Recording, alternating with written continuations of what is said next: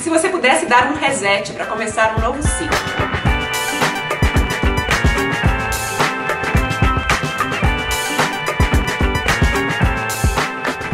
Oi, tudo bom? Aqui quem fala é Rafa Capai e esse é o VQV Convida, ou Vamos que Vamos Convida, onde eu converso com gente foda que me inspira sobre assuntos que nos interessam. E hoje eu tô aqui com Léo Rapini. Obrigada. Tudo bom, Rafa? É, a gente conhece as pessoas pela internet e às vezes a gente não sabe exatamente. Rapini. Rapini. De onde é vem esse mesmo. nome? Italiano. Ah, italiana, como o italiano. meu. Pode falar Rapini, assim. Então, Léo Rapini. isso, ótimo, gostei. Tudo bom, Léo? Tudo Léo? ótimo, e você? Tudo bom, Léo é multipotencial, como muitos de nós. É diretor, coach, empreendedor, criativo, o que mais? Ser humano... Antes de tudo. Antes de tudo, ser humano. É, acho que é, como você bem falou, é, é essa... Essa inquietação. Tá, isso a gente acabou de começar o programa, você já tá nessa intimidade. Vem cá. Mocinho. Ah, Ela- vem cá. Senta aqui. Senta aqui, quietinha. Te adorou, viu, Léo? Senta. bom. Deita. Acho que a gente faz parte de uma geração que já desde pequeno começou a viver num mundo que tem menos rótulos. Então, por que ser uma coisa? Ou né, aquela história de que até hoje eu tento explicar pra minha avó o que, que eu faço, porque ela não tem a mínima ideia. Daí eu explico uma das coisas, ela me vê fazendo outra coisa. Ela, Mas você mudou! você não fazia aquela outra coisa? Ela pede pra eu escrever no papel, velho. É, pra, pra entender, mas é. Acho que é um pouco disso, de, de, de ver o mundo como um playground. Experimentar, né? é, é.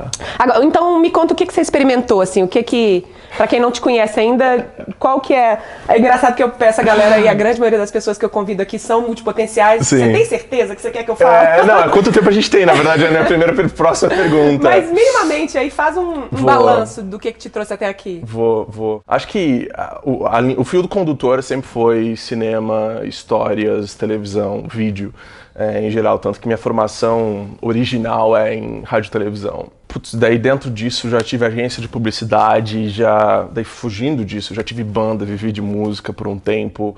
é, obviamente produzi, dirigi bastante coisa. Mas acho que, que eu comecei a ver uma convergência entre pessoas e histórias. Então é, é a questão de que quando você está escrevendo um roteiro para cinema de um personagem, de um filme, alguma coisa assim, você começa a perceber que né, que na sua cabeça aquilo é um ser humano que tem desejos, vontades, medos, e você vê um paralelo com cara, com a vida real.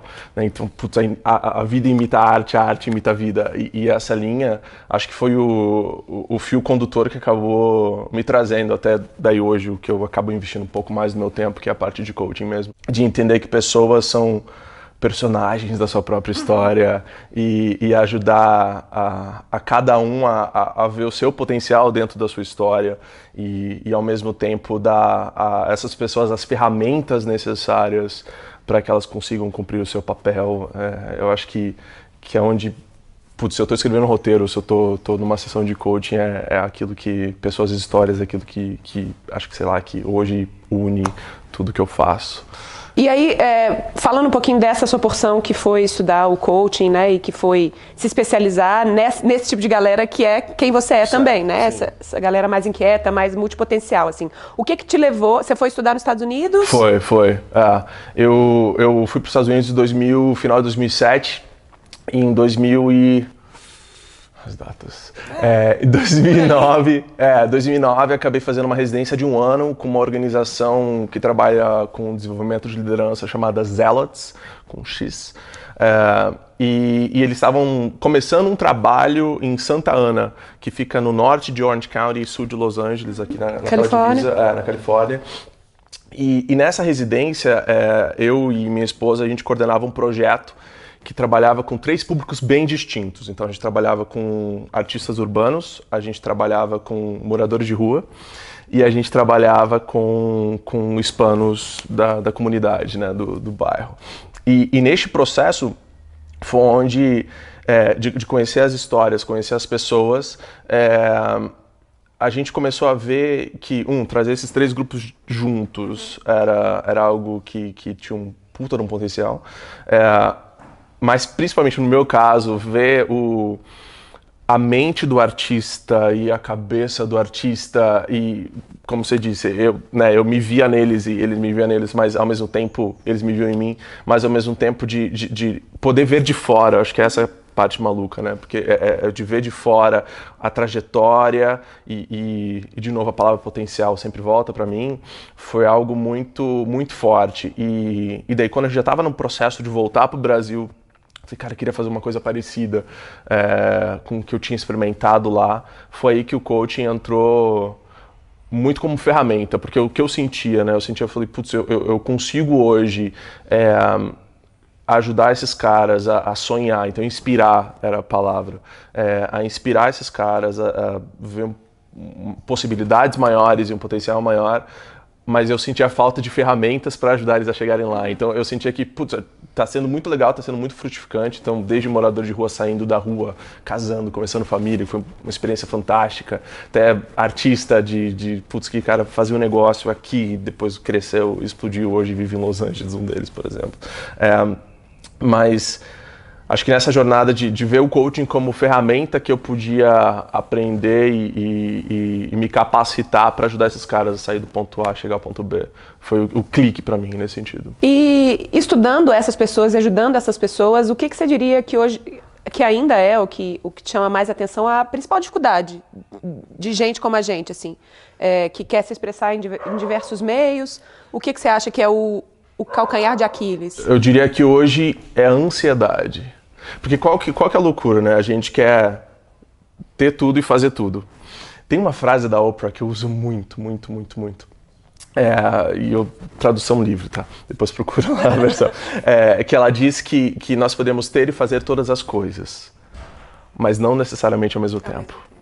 Então, para mim, essa, essa frase resume muito, inclusive, do meu processo. Então, é muito um processo de respira. Calma. Qual vai ser o próximo? Qual vai ser o próximo, né? Então acho que essa ansiedade que a gente tem, um, de ver, a gente quer linkar todos os pontos do, da, da, jornada para frente, só que isso é impossível. O desenho a gente só vê, depois de dos pontos linkados, a gente olha para trás e fala, ah, entendi por que, que eu tinha uma agência de publicidade, e daí quando ela quebrou, eu comecei uma banda. Sabe, na época, obviamente, não fazia nenhum sentido. Mas acho que essa ideia de, é, de, de, da ansiedade, de querer fazer tudo e ter tudo ao mesmo tempo, é o que. Claro, porque daí, daí você te trava, né? Te paralisa. Você, você quer ser músico, quer dançarino, quer cantar, quer fazer tudo. Mano, você, você, você trava, então é uma, isso. Uma, é, é, é, engraçado que eu corroboro disso, eu sinto isso também, e também no meu próprio trabalho, né? Essa vontade de fazer tudo, assim. É por isso que, que às vezes eu, para mim, pelo menos, funcionou tentar juntar essas. Isso ajuda né, muito, com certeza. Juntar, sei lá, linguagens ou habilidades ou paixões num mesmo num mesmo lugar. Mas o, o, curioso é que às vezes, quando a gente fala com as pessoas, ah, é, é dá para ser multipotencial, elas, elas, elas acham que é exatamente isso, que é uma, um aval para fazer tudo a, a, toda hora ao mesmo tempo. Assim. Como é que no seu trabalho você se organiza para é, você é um multipotencial em série que vai focando numa habilidade, numa paixão por vez?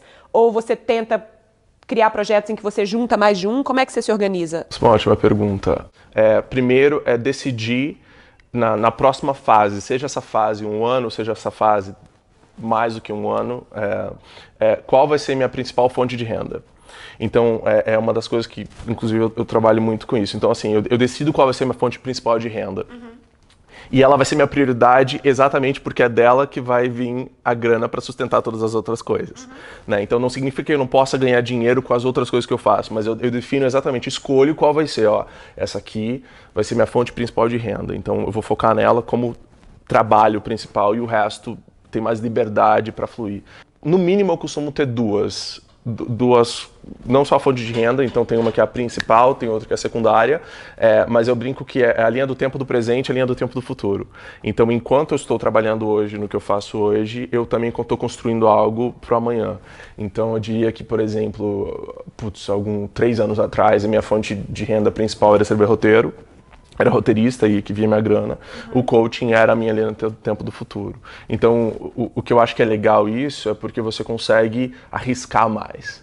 E, e, e, e ter menos aquela pressão financeira é, nesse sentido. Então, a transição ela, ela, é feita mais tranquilamente. Então, no meu caso, eu, eu organizo assim. Então, hoje, putz, o coaching, sem dúvida, é a minha linha do tempo do presente, fonte de renda principal, mas eu continuo escrevendo, então estou com um programa que a gente está produzindo, está finalizando os episódios da, da, que já foram gravados com chama-se Brasileiros S.A., que vai ao ar no ano que vem é, no Cine Brasil, que é um projeto meu e do Rafinha Bastos também.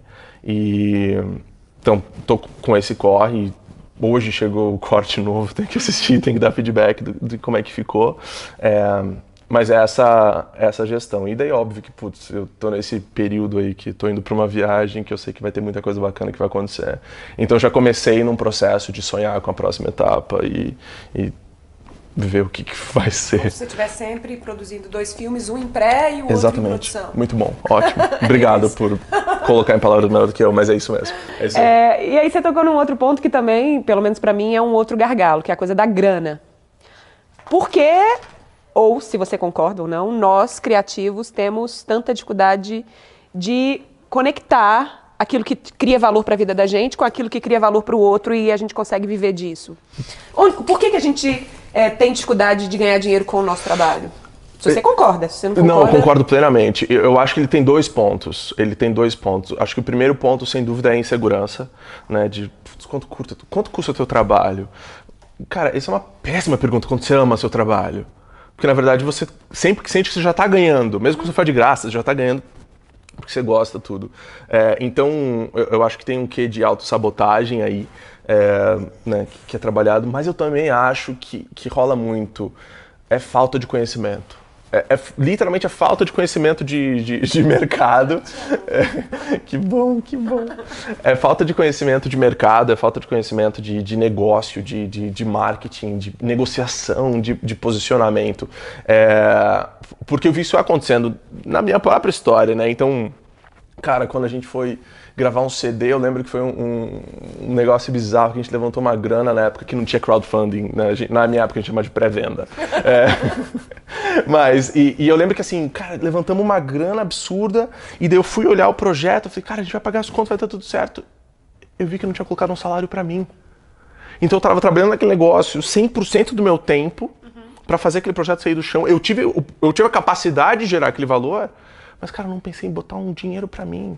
E daí, daí, óbvio que, putz, eu fiquei em crise depois, que não tinha grana de pagar a conta de luz, iam cortar a luz. E, mas assim, por falta de conhecimento meu. Uhum. Porque eu, eu consegui já levantar uma grana, que, que, levantar um pouco a mais não ia fazer tanta diferença. Então acho que é, para mim são essas duas coisas, mas e, e indo além da autossabotagem, sem dúvida, que eu acho que é o primeiro grande obstáculo, é, é essa questão de falta de conhecimento de, e falta de pensar a gente literalmente não pensa em grana, porque a gente se diverte demais. Uhum.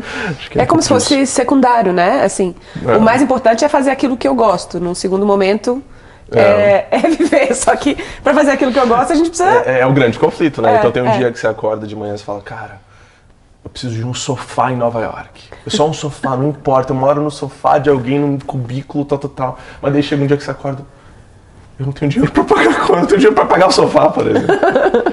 daí, daí dá esse desespero, né? Acho que é um pêndulo que a gente vai vai e volta, né? É. E essa história aí que você chamou a atenção da autossabotagem. Esse, esse é outro gargalo, esse é outro incômodo, é outro alguma coisa que tá ali com a gente, né? É, não sei também se é uma dádiva só de criativos, acho que é uma dádiva não, do, ser humano, é do ser humano, né? É. É. Mas Com certeza. Por que, por que, que nós criativos nos auto-sabotamos tanto? Eu, eu acho que o primeiro passo, eu acho que a autossabotagem ela acontece em dois momentos e isso faz toda a diferença, na minha opinião. A primeira é, é quando ela ocorre antes de você ter clareza daquilo que você quer. Uhum. E, e, e, por que que eu, eu eu brinco muito que, assim, é, enquanto você está nesse emaranhado, você for cuidar, preocupar com preguiça, autossabotagem, você está focando na coisa errada, porque é a pergunta para Alice, né, do no País das Maravilhas. É, para onde você quer ir? Não sei, então qualquer caminho serve. Uhum. Então acho que a autossabotagem, neste, neste momento, sem a clareza, ela acaba sendo um, um resultado de um monte de coisa. Agora, quando, quando rola aquele momento do... Caraca, é isso que eu É, eu já sei demais, né? Exatamente. Quando rola isso, é Cara, é, Putz. Você acha que a gente tem mais medo de dar certo ou mais medo de dar errado? Ah, sem dúvida de dar certo. sem dúvida alguma. Sem dúvida. Eu, eu gosto muito do, do War of Art, né? Que, que ele fala da resistência. É, é, eu acho que é aquilo ali mesmo, cara. É aquilo ali mesmo. É, putz, é, eu, eu brinco que eu comecei a usar como métrica o, o tanto de medo que eu sinto. Eu também. né? É, então, se eu tô fazendo algo que não tá me dando medo, que eu tô fazendo super de boa, tudo bem, não é que é errado. Mas é que eu sei que não, não é algo que tem. Não uma- tocou no ponto. Não tocou no ponto e não tem uma significância. é, e eu tô. De um certo ponto, eu sei que eu tô me enrolando. Então, acho que eu, eu postei uns tempos atrás uma frase: é, se você não se sentir uma fraude, é porque você não se arriscou o suficiente. É, então, acho que é, é muito isso, né? Então, a minha métrica para ver se eu tô me auto-sabotando é muito essa. Se, se só tô de boa na zona de conforto ali por muito tempo, É porque você precisa se mexer. é porque eu não tô arriscando o suficiente. É, eu vi, um, um- vi alguns vídeos seus é, recentemente e aí gostei muito de um que você fala sobre a motivação, né? O porquê que a gente não faz aquilo que a gente quer fazer, é, assim. É. E eu gostei muito, que, que eu, eu, eu curto muito esse, esse jeito de pensar também, porque eu acho que a gente está vivendo uma era em que a gente fala demais para fazer, fazer, fazer. Não, você tem que Sim. performar, você tem que fazer tudo incrível, você não pode é, vacilar, você não pode desanimar. Então, a gente. a- Isso é importante, né? Isso traz motivação, mas a gente acha que a gente tá- tem que estar o tempo inteiro aqui em cima. Nossa, eu sou foda, eu vou fazer, eu vou criar e tal. E aí, quando vem um dia que você não se sente foda, que você não quer criar, que você não tem motivação, você fala, tá errado. Né? Exatamente. E aí você fala uma coisa que é muito legal. Abraça o dia em que você. O dia que tá dando tudo errado, que é, uma isso aí. merda, né? É isso aí, é isso aí. É, fala um pouco disso pra gente, que é muito legal. Eu falo, é, obviamente eu escrevi o texto daquele vídeo num dia que, tava- tava uma merda. É, e, e, e é muito. eu- cara, eu, eu. Primeiro eu vou falar isso, depois eu vou falar outra coisa. Eu, eu acredito que defeitos são qualidades em excesso. O meu maior defeito é a preguiça. Eu, eu sou mega preguiçoso pra tudo, pra tudo, pra tudo, pra tudo. E, e então eu gosto muito, falando de artes marciais, eu gosto muito do Aikido. Porque o Aikido, você literalmente você usa a força do teu oponente ao seu favor. Então o cara vem correndo, você não precisa ser forte para dar um soco nele. Você literalmente pega, empurra ele, ele vai passar, ele vai cair no chão. Então você usa o mínimo esforço para ter o máximo de resultado. Amo isso profundamente. Preguiçoso em mim fala, yes, yes. Filosofia de vida. Então, nesse sentido, eu acredito muito no, no Aikido interno. Você entende? Então, é, é essa questão de, putz, de estar na bad, de ter um dia ruim, cara, se eu for tentar lutar Forçar. contra e forçar, é, é óbvio que existem limites, mas assim, cara, um dia ruim você tem que se dar o direito, sabe? É, é exatamente isso. A gente vem nessa mentalidade de performar, performar e a gente acha que a gente esquece que a gente é gente. É, então, neste processo, eu, eu, eu, naquele dia, por exemplo, eu comecei a praticar isso. Falei, cara, deixa a bad vir. Bad você venceu, desisto. E, e eu aproveitei aquele momento, né? Porque quando você. é, cara, a raiva e a frustração são emoções incríveis quando você consegue usar elas do jeito certo. Então, naquele dia eu peguei a minha frustração. Quando eu falei, vamos lá, eu tô frustrado com mais o quê? O que, que eu tô fazendo que eu não tinha que estar fazendo? Risca. Eu tenho, pra quem tem escrever e-mail? Tem mandar e-mail pra esse cara, tem que falar. Pra, pra dar uma limpa, entendeu? Então acho que é, é muito isso, de usar é, os seus inimigos internos ao seu favor para gerar um resultado positivo no fim. Não que o processo vai ser legal, não vai ser legal. É por isso que eu falo, meu, escreve no caderno hoje, foi uma merda e beleza. Fica de boa. Amanhã vai ser melhor.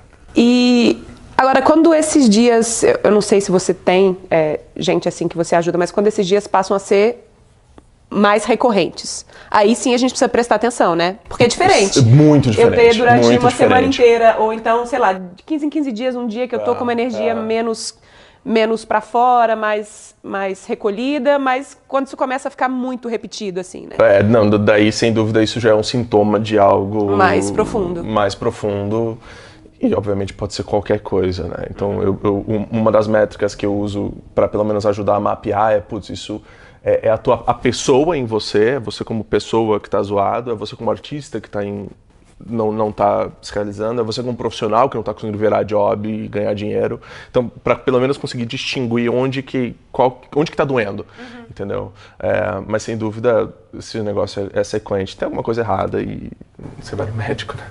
É, não, procura ajuda, né? De algum tipo, né? Exatamente, exatamente. É, eu queria te ouvir falando também sobre uma outra coisa que, que, que me toca também, a, a relação entre trabalho e talento.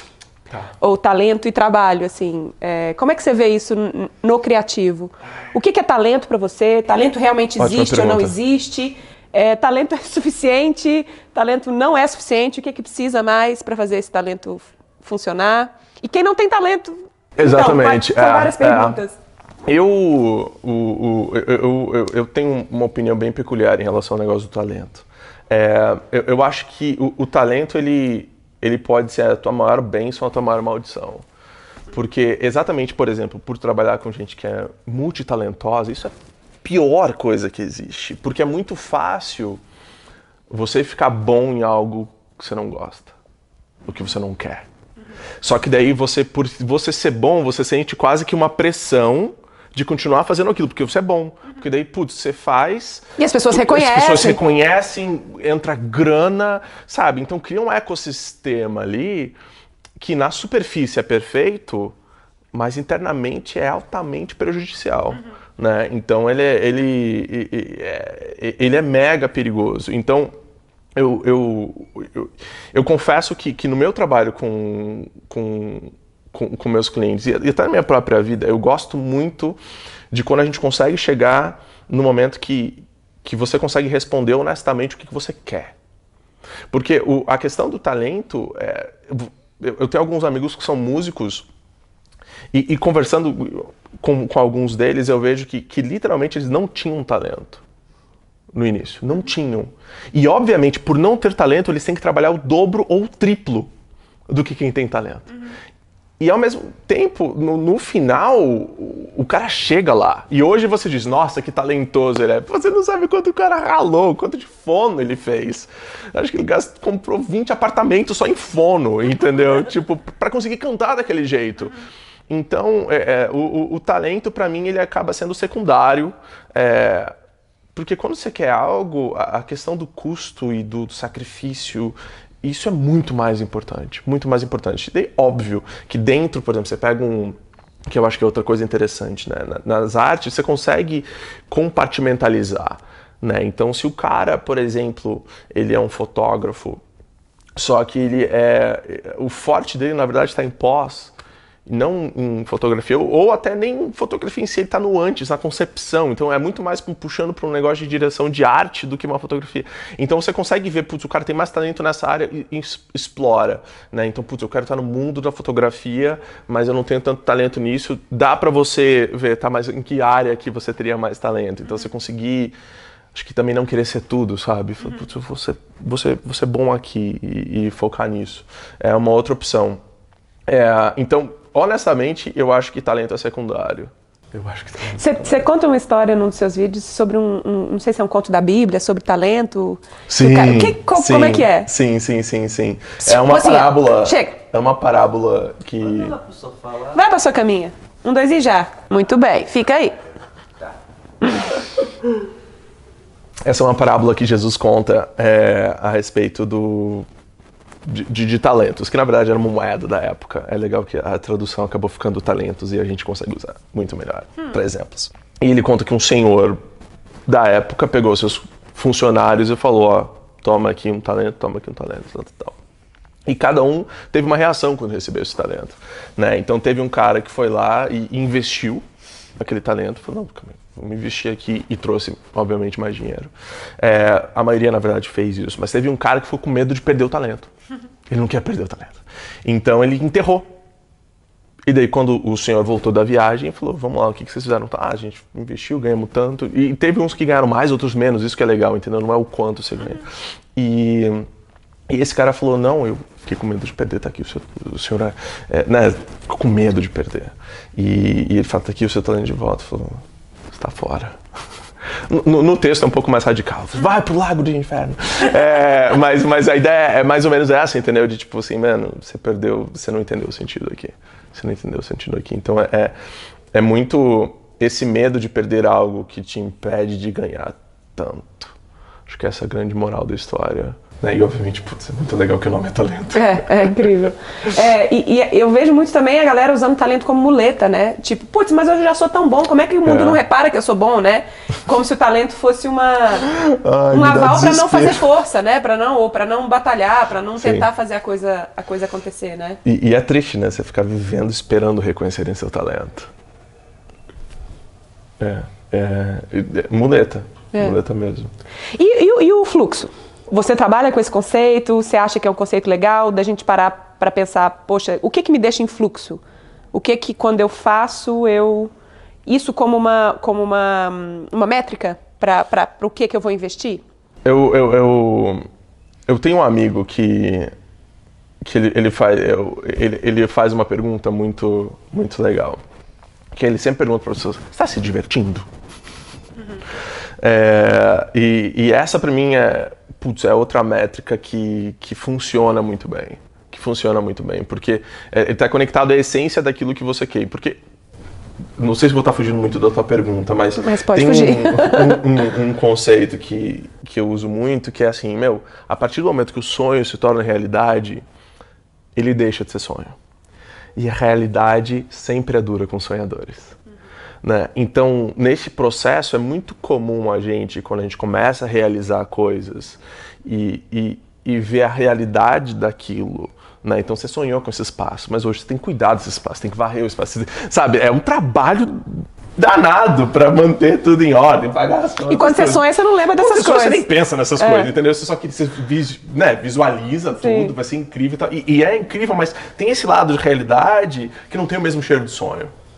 Né? Então eu acho que se lembrar do sonho enquanto você está realizando ele é essencial para manter as coisas andando e girando e você estar tá num lugar saudável é, enquanto você realiza os sonhos, né? Porque o durante, cara, o durante é noite sem dormir, sabe? É, é, é, é esse lado. Então eu acabo usando isso mais como métrica. É, eu queria te ouvir falando sobre o processo de de executar, de fazer coisas assim. Para mim é muito, eu uso isso no meu próprio, no meu próprio dia a dia. O processo de fazer é o que muitas vezes me traz clareza sobre as coisas. Então, certo. às vezes eu tô, né, não sei se eu caso compro uma bicicleta, eu vou lá, caso e falo, putz, não era isso, isso que eu isso, queria, isso. então deixa eu comprar uma bicicleta. É, e aí, é, é uma pergunta um pouco complexa, não sei nem onde ela vai nos levar, mas te, eu tenho muita gente, eu sei que tem muita gente também que fala da coisa da sincronicidade. Ou Sim. seja, deixa a coisa acontecer, nem tudo você precisa agir, o mundo tem o seu, né, o seu tempo para entregar. E aí eu, eu acredito nas duas coisas, Sim. mas Sim. É, para mim, pelo menos, funciona muito mais dar um passo e aí esperar o universo agir ou reagir, né? Em, em função daquele passo. Eu queria saber como é para você, assim. Eu, eu, na minha vida, eu acabo executando, eu, eu acredito nas duas coisas, por sinal. É, e, e, é, é, utópico, né? Porque uhum. você acredita em esperar e você acredita em fazer. Então, qual é o certo? O equilíbrio.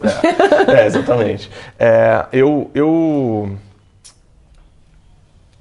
eu, eu, gosto muito de, de, duas coisas quando eu, a minha forma né, de, de, de ter clareza. Um é primeiro me dar prazos me dá prazos. Então, uma das perguntas que eu, eu, eu planejo, vamos lá, eu planejo minha vida em, em, seis meses. A cada seis meses eu dou um, uma realinhada para Você para para pensar como, vai, como você quer que seja. Os próximos seis meses. Então, isso me dá clareza no sentido de, de eu consigo responder a pergunta, é tempo de quê? Né? E até para alinhar todas as pessoas que estão envolvidas no meu processo. Então, se eu tenho uma época, por exemplo, né, eu faço isso anualmente também, mas de seis meses é com mais frequência. Você realinha. É. Então, por exemplo, se eu sei que eu estou entrando numa época que eu estou com um programa de TV, eu estou com uma viagem, eu estou com um, um, um, produto novo do coaching que eu estou lançando, eu tenho que sentar com minha esposa e falar, olha, vou trabalhar bastante nesses próximos seis meses, etc, etc, etc. É, quando isso então eu consigo ir alinhar. Então, primeiro, eu, uma das coisas que eu muito faço é, é, é eu, eu, me dou o tempo de esperar. E daí eu dou um prazo. Então, por exemplo, o casal tem uma, comprar uma bicicleta. Eu falei, eu quero decidir isso agora, eu não me sinto preparado para decidir, não me sinto preparado para decidir agora. Ok, então vamos lá. Vou decidir quando. Uhum. E aí você põe na agenda. E daí eu ponho na agenda. Daí eu ponho na agenda. Porque daí eu consigo me dar o tempo de, de deixar isso em sincronicidade, de, em banho-maria, mas ao mesmo tempo me forço a chegar um momento que eu vou ter que tomar uma decisão. E, e às vezes, quando é uma decisão difícil e, e, e, ao mesmo tempo que ela não tem uma, uma pressa, cara, dá um prazo maior. Fala, olha, esse ano eu não vou pensar nisso. Eu não vou pensar nisso porque tá me tirando energia, tá roubando minha paz, então, putz, não, não vou pensar nisso. Mas eu boto na, na agenda. Enquanto não tenho clareza, eu me dou tempo para ter. Obviamente, às vezes tem que tomar uma decisão sem clareza mesmo. E aí é a questão do fazer. Que eu concordo plenamente. Falei, você consegue lembrar de alguma, de, de, alguma situação na sua vida profissional que você não estava pronto para alguma coisa, mas você se colocou em ação para encontrar essa, essa prontidão? Acho que quase todas. Quase todas? é, é, o, o tá pronto é muito. Relativo, é né? Muito relativo. Cara, eu nunca tive pronto para nada. Eu nunca tive pronto para nada, Rafa. Nunca tive pronto para morar fora, nunca tive pronto para abrir empresa, nunca ter tive filho. empresa para ter filho. pronto para nada, para nada, para nada. É, agora, das decisões, eu tô tentando lembrar de uma da, de, que, que vou ser bem honesto contigo. A prática, ela, ela facilita muito o processo. Então acho que eu, eu iria na primeira, que eu tinha 17 anos e eu decidi que eu queria morar nos Estados Unidos, fazer faculdade lá. E minha mãe não tinha grana, tava tudo tipo, cara, não, não tinha nada para acontecer, nada, nada, nada, nada. Mas eu acreditei que era aquilo que eu queria e, e falei com minha mãe, minha mãe é louca que nem eu. É, me ensinou, na verdade, né? Sonhar, etc. Você é louco que nem ela, possivelmente. É, exatamente. É, é muito mais possível. Né? E, e, ela falou, meu, você tá acreditando, vai dar certo. Eu falei, então tá. Cara, resumo da ópera. Agosto de 2000, eu tava embarcando para fazer o terceiro ano do segundo grau lá. E não tinha dinheiro para ficar muito tempo, daí conheci não sei quem, que conheceu não sei quem, que conseguiu uma casa para morar, e a família me amou, me adotou lá por um ano, e, e, e morei com eles, e me formei, e daí voltei para o Brasil, fiz faculdade aqui, mas assim, acho que essa primeira foi sem dúvida que deu mais frio na barriga. E, e depois, que, mas ao mesmo tempo isso que é louco, né? Depois que você faz uma loucura e você vê que tudo dá bem? certo. É. E, e, de novo, mesmo quando não dá certo, tudo bem também. É, porque eu também já fiz cursos que não deram certo. Você é, vai tendo menos frio na barriga. E daí, por isso que é, é aquilo que eu tava falando. Daí eu fico vendo, eu tenho sentido pouco frio na barriga. Que Qual que, é o fazendo? próximo sonho que precisa me tirar do lugar? né? Exatamente, exatamente. Então, pelo menos é, é assim. É assim. Eu queria, eu, eu quero, eu quero falar do seu sonho atual. É, quero que você conte um pouquinho pra gente. conta. É, mas antes, por último, eu queria te ouvir falar sobre a relação em criatividade e planejamento. Por que, que a gente tem tanta dificuldade de planejar? Por que, que a gente não gosta de amarrar futuros? É, a gente tem medo de perder, né? Medo de perder Outras oportunidades. É, é. E, e, e eu, de novo, volta pra porcaria da autossabotagem, né? Porque é muito, é muito mais seguro. Eu escrevi um texto falando sobre isso, que, que potencial é igual a nada. É zero. Então você multiplica 20 potencial por zero, dá É zero. zero. Né? Por, por causa disso, porque você vive uma vida de cheia de potencial, de posso fazer. E você sabe que você pode, isso que é louco, né? Então, o teu cérebro Você sente libera. e sabe, né? Exatamente. Então, o teu cérebro lidera, inclusive libera aquela dose de endorfina, muito menor comparado com a realização de algo, mas Uhum. o suficiente para você tipo, ficar chapadinho de boa. Tive uma ideia incrível, posso fazer. Seu cérebro já começa Já começa a gerar endorfina e você sente prazer, sente realização. É louco, né? minimamente, né? mas já sente, porque você visualizou, então teu cérebro ele, ele "Ah, tem alguma coisa acontecendo e- e- e- e tem essa tipo, nossa que legal, você não fez porcaria nenhuma, mas você vai dormir feliz. Porque você teve uma ideia. porque você teve uma ideia. Então acho que você não, você literalmente questionar suas realizações, sabe, e, e aceitar o tapa na cara às vezes de que talvez esteja recebendo neste momento ouvindo. É, de, de, de ver caraca eu não estou fazendo nada. Eu particularmente eu separo muito bem o processo de inspiração criação e realização. É, muito claro, então eu brinco que é água, cerveja e café. Você separa a criação de realização? Eu separo criação de realização. Eu separo. Eu, eu, eu separo. E, e isso eu percebi que eu, com alguns clientes funciona. Então, os. Me- Você consegue me dar um exemplo? Com certeza. É, eu, eu uso muito Myers-Briggs, MBTI. Né? Então, os N's, para os N's funcionam isso, eu sou um N. Para os S's não funciona. Então, você tem que ser diferente. Então, o N acontece tudo aqui. Né? Então, tá na Eu cabecinha. acho que eu sou N. É. o, o- o meu acontece tudo aqui, então é, é a questão da cerveja, né? Então a água é, é, putz, é ácido criativo, é vida, é tudo, é essa conversa que já tá me dando ideias para não sei o quê. Dia a dia normal que acontece. Agora existe um momento de, de parar para criar, para mim. E que se eu não me der essa disciplina, eu não faço nada também. Então eu tenho que parar, por isso a questão da cerveja, né, no álcool.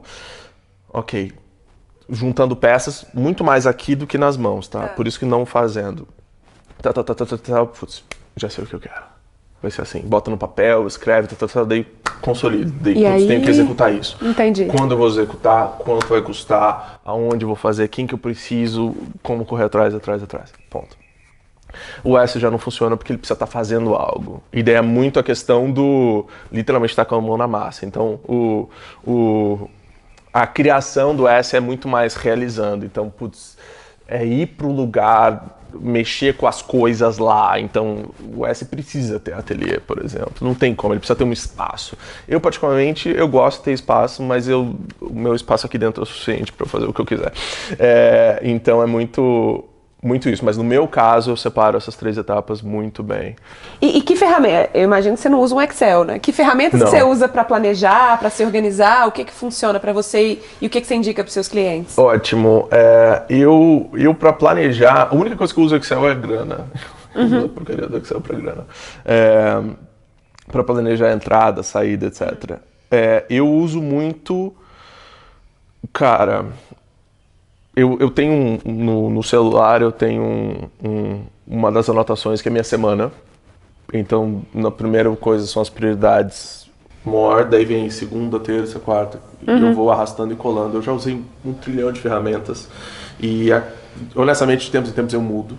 É, porque me dá vontade de ser mais organizado quando eu adoto uma nova ferramenta. É, então, para mim, calendário e, e esse, o, o Notes, um, qualquer negocinho de anotação que, que sincronize no celular. No Você é mais digital do que analógico? Eu sou. Eu, eu, pro, pro, pro processo de criação, eu sou muito mais analógico. Hum. Então, caderninho. Post-it, mapa uso- mental, esse tipo de coisa você não usa? Ca- não, não. Eu uso papel e caneta. Uma Notebookzinho. A4 ou meu Moleskine e, e é ali que tudo acontece. Hum, legal. Mim. É, é, é. Porque eu. Putz, e daí o ruim quando eu tô sem. Quantas vezes, cara? Tá sem sem, sem nada, daí eu vou num boteco. Falo, Peça uma caneta, um papel. Um guardanapo, Daí né? um guardanapo, várias coisas, guardanapo. Daí enfia tudo na carteira. É, quando é que você. Então, quando é que você colocou na sua notinha, no seu calendário, isso que você vai fazer agora? E que você. Enfim, que já começou, né? Conta pra gente o que, Já. que é e de onde surgiu esse sonho. Já. É, eu. Em. Eu diria que foi em 2007, 2008, logo que a gente mudou para os Estados Unidos, eu comecei a perceber que minha vida acontecia muito em ciclos de sete anos. E neste processo fui, inclusive, ler um pouco a respeito para entender. E tem diversas religiões que, inclusive, usam esses ciclos. Então, no, no judaísmo, o- o- o- usa muito o número 7, de cada sete anos dá um reset em tudo. É, na, em religiões do, do Oriente também. Então, o número 7 é um número que. E eu vi na minha vida naturalmente, não foi nem planejado. E daí eu fiz um experimento. Eu falei, e se eu planejar minha vida em ciclos de sete anos.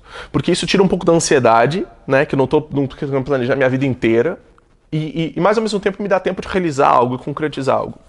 Então, quando eu estava morando nos Estados Unidos, é, eu botei num calendário lá, falei, calma aí, vamos lá. Então, estamos em 2009, 2010, 2009, né, que era o último ano lá, chegando no Brasil, então, resultado, virei, pra, pra Tati, minha esposa, e depois das Olimpíadas a gente vai morar fora de novo por um tempo, tá? Falou, a gente nem chegou no Brasil ainda, como é que você tá falando disso? É louco? Eu falei, sou, mas você já sabia. É, e, e- e foi isso. E o que foi interessante pra mim, então eu já tinha essa clareza. Depois das Olimpíadas, isso, isso é muito surreal, porque era 2009 quando eu escrevi isso. Eu nem sabia, a gente não tinha filho na época ainda e tal. mas já tinha isso. É, e daí quando chegou, foi chegando 2016, 2015, que daí já, já era um ano antes, eu falei, eu, eu, a gente começou a conversar, a gente falou, mano, ainda vamos fazer alguma coisa fora, né? Aquele plano lá tá de pé? É, aquele plano lá. E foi muito estranho, porque ao mesmo tempo que quando a gente olhasse para nossa vida no, no, no, real, então profissionalmente falando, tipo, ela estava muito bem no trabalho dela, dirige uma ONG que trabalha no combate ao tráfico de pessoas, estão fazendo um monte de trabalho, bastante coisa bacana. É, eu com o negócio do coaching, com o programa TV, tudo lógica, assim, racionalmente não fazia não faz sentido. sentido. É. Mas a loucura é que emocionalmente fazia todo sentido. Então é quase que aquele sentimento de isso é, é muito visível. Então é, é, a questão do ciclo mesmo, né? Então a onda ela sobe, você está no pico, de novo, não de realização, mas sim de dentro para fora, e daí você começa a descer. E o grande segredo para você não chegar no, no, no, no vale tão tenebroso é literalmente você já entrar na próxima onda. Então, essa, essa, esse sentimento de fechamento de ciclo e começo de novo, porque o começo do novo ciclo abre possibilidades novamente. Né? Então, literalmente, é a ideia do reset. Então, é isso que a gente está fazendo. No, num primeiro momento, a primeira ideia, na verdade, era um pouco mais longa, eram 12 meses, 12 países, bem volta o mundo mesmo. É, eu juro que a gente ficou com preguiça. Eu me sinto, o cara, eu me sinto o cara mais velho do mundo fazendo isso. Cara, viajar dá trabalho. Exato, obrigado, dá Rafa, obrigado. É, então foi muito um processo de tipo assim, eu falei pra Tati, falei, cara, não, não sinto que é isso. Não, eu, óbvio que a ideia é incrível, eu vendo os países, já comecei a pesquisar isso em 2015, começo de 2015 eu já comecei a, a, a planejar e ver como é que seria. E daí eu falei que não. Daí a Tati, ela foi no final final do ano passado, final de 2015, ela foi para um evento na Inglaterra, a gente já tinha ido, é, eu já, já tinha ido para Londres, e ela voltou do evento com um guia da Europa. Eu falei, isso aqui para mim está fazendo mais sentido, então fica um pouco mais é, localizado e porque a grande ideia de, de, de, uma viagem como essa no sabático não é você sair e conhecer muita coisa, é você andar devagar, é andar devagar. E é muito difícil andar devagar quando você tem que fazer um monte de coisa e etc. Então, o, é... O, o, cara que sabatica, ele, eu não sei se existe isso, mas ele não quer ser o turista, ele Exatamente. quer ser o cara que cara, então, percebe é, a cidade como ela é, né? E é muito engraçado porque quando eu conto para as pessoas o nosso itinerário, que é incrível, por sinal, eu já falo dele, é, ao mesmo tempo o feedback sempre é: ah, mas vocês têm que ir para tal lugar. Eu falei, cara, eu tô muito. Acho mais... que eu vi um post seu, vem pra cá. Você falou, tô indo, daqui a pouco eu embarco, e a galera, vem pra cá, vem pra cá, vem pra cá. Os amigos querem que Sim, você faça. Sim, óbvio, óbvio, é. né? E, e, e, mas, mas o sentimento, eu falei, cara, eu tô muito mais curioso para saber como é que vai ser o, o bistrô, que vai ser na esquina do nosso Airbnb. E, e, e, conhecer o cara, ir lá todo dia e trocar ideia, do que tal lugar do outro lado com um monte de gente tirando foto. Uhum. Então a, a, experiência é muito mais essa de estar presente, né? Então por isso, inclusive, a viagem, ela, ela, a gente tentou colocar o máximo de, de, de tempo nos lugares, é, nos mais baratos, né? Então, faz parte do planejamento. E como é que você faz isso e mantém uma vida financeira funcionando? Você, você juntou essa grana antes ou você vai continuar trabalhando ao longo do processo? Continuo trabalhando, continuo trabalhando. E sua esposa também? Ela, não, ela, ela para. Ela vai ela sair? Ela para, ela, tá, tá, ela vai fazer um sabático bem completinho mesmo. É, eu continuo trabalhando, inclusive dentro do, do planejamento a ideia já era essa desde o início, de, de, de eu acredito nesse estilo de vida, e, obviamente, tive que fazer uma transição, né? A maioria dos, dos meus clientes eram presencial, então, para algumas pessoas é novo, é diferente, então tem um pouco do processo disso, de, de aceitar, adaptar. Aceitar um online.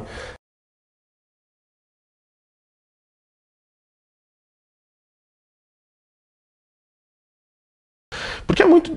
Cara, é o anômade criativo, né? Uhum. É, por que não? Por que não? E como é que você faz isso? É uma pergunta bem específica, mas Manda. eu tenho certeza que muita gente tem Pode essa falar. dúvida, eu inclusive. Como é que você faz isso com uma filha de? Cinco anos. Cinco anos.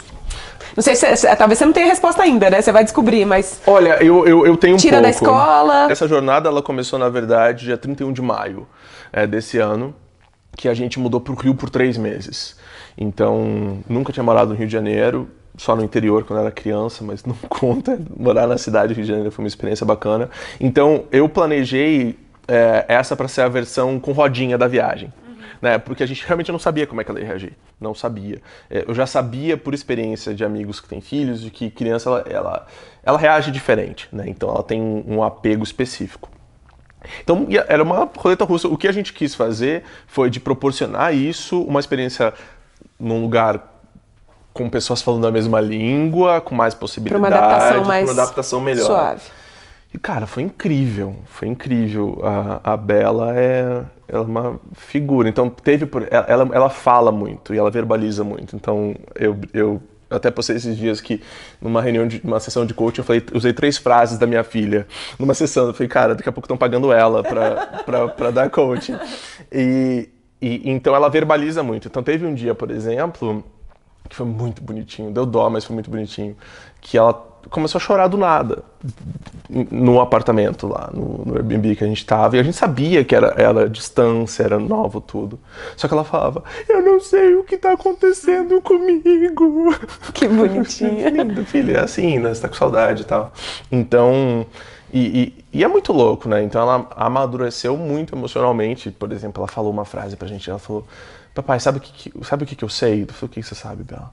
Falou, eu sei que quando eu voltar para São Paulo, não vai ser mais igual era antes. É verdade, filha, não vai ser igual. Aquela vida não existe mais. Uhum. E, e, isso é muito forte, né? Mas, mas ao mesmo tempo faz parte da vida, né? Essa história. E agora ela tá curtindo demais. Então, ela, a gente tá num, nesse tempo que a gente tá em São Paulo, na verdade, a gente tá na casa de uns amigos. E daí a, a Tati saiu com ela pra, pra, pra fazer um negócio na rua e ela falou. A Tati falou: ah, a gente vai voltar pro apartamento do Dudu, que é nosso amigo. Ela falou: Mamãe, não fala apartamento do Dudu, fala nossa casa, porque a gente tá ficando lá agora.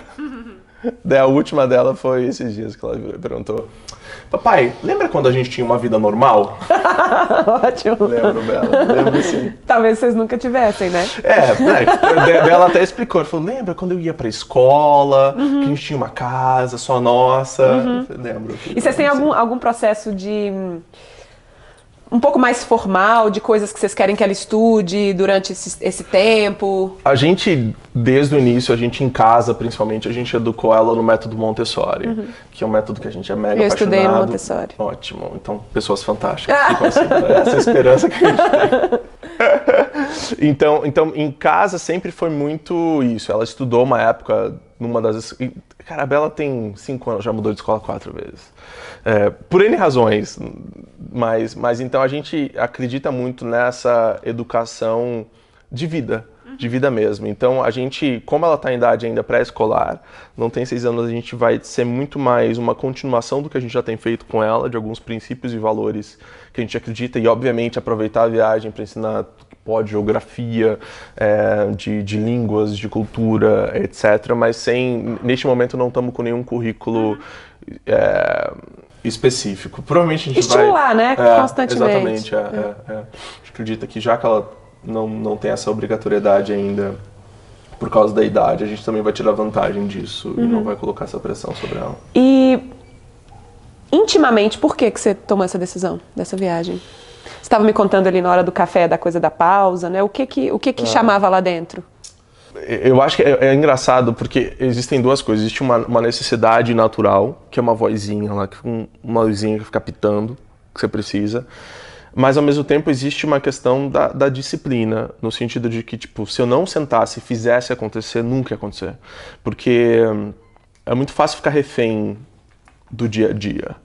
Né? Então, só você para declarar a liberdade, sua própria liberdade. Então, essa questão de, tipo assim, meu, literalmente reavaliar tudo, Rafa. É, é, é, é o período que, que, no meu caso já começou em, em 1 de junho, é, dia 1 de junho, quando a gente foi pro Rio, é, é de, putz, o, o que que desses últimos sete anos, né, no caso, né, o que que dos últimos sete anos eu quero que continue, o que que eu quero que seja diferente, o que eu quero de novo, entendeu?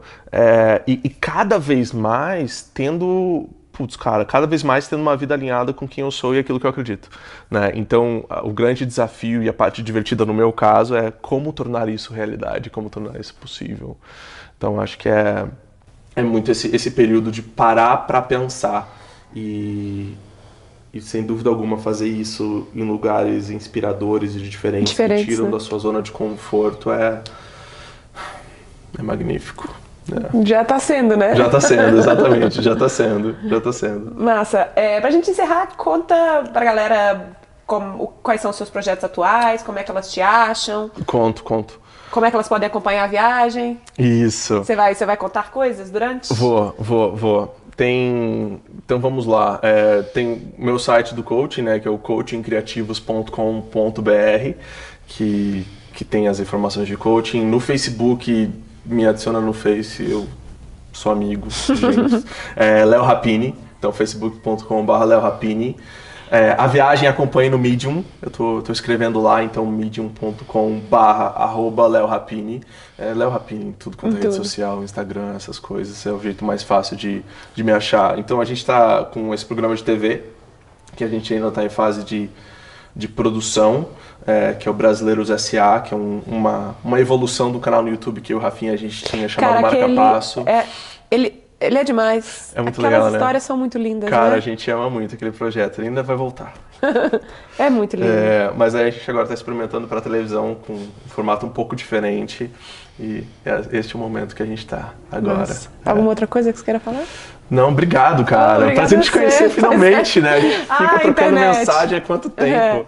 É. muito legal, obrigado, Rafa. Obrigada a você mesmo. pelo papo. Prazer. Obrigada. É isso, esse foi o VQV Convida com Léo Rapini. Se você gostou, e eu tenho certeza que você gostou, dá um joinha, compartilhe, espalhe pra geral e, por favor, assina aqui o canal e também a nossa mensagem de bordo, que é onde eu aviso dos próximos papos, como esse, interessantíssimos pra cabeça da gente ficar recheada de inspirações e pras mãos ficarem doidas pra fazer coisas acontecerem. É isso, um beijo, câmbio, desligo.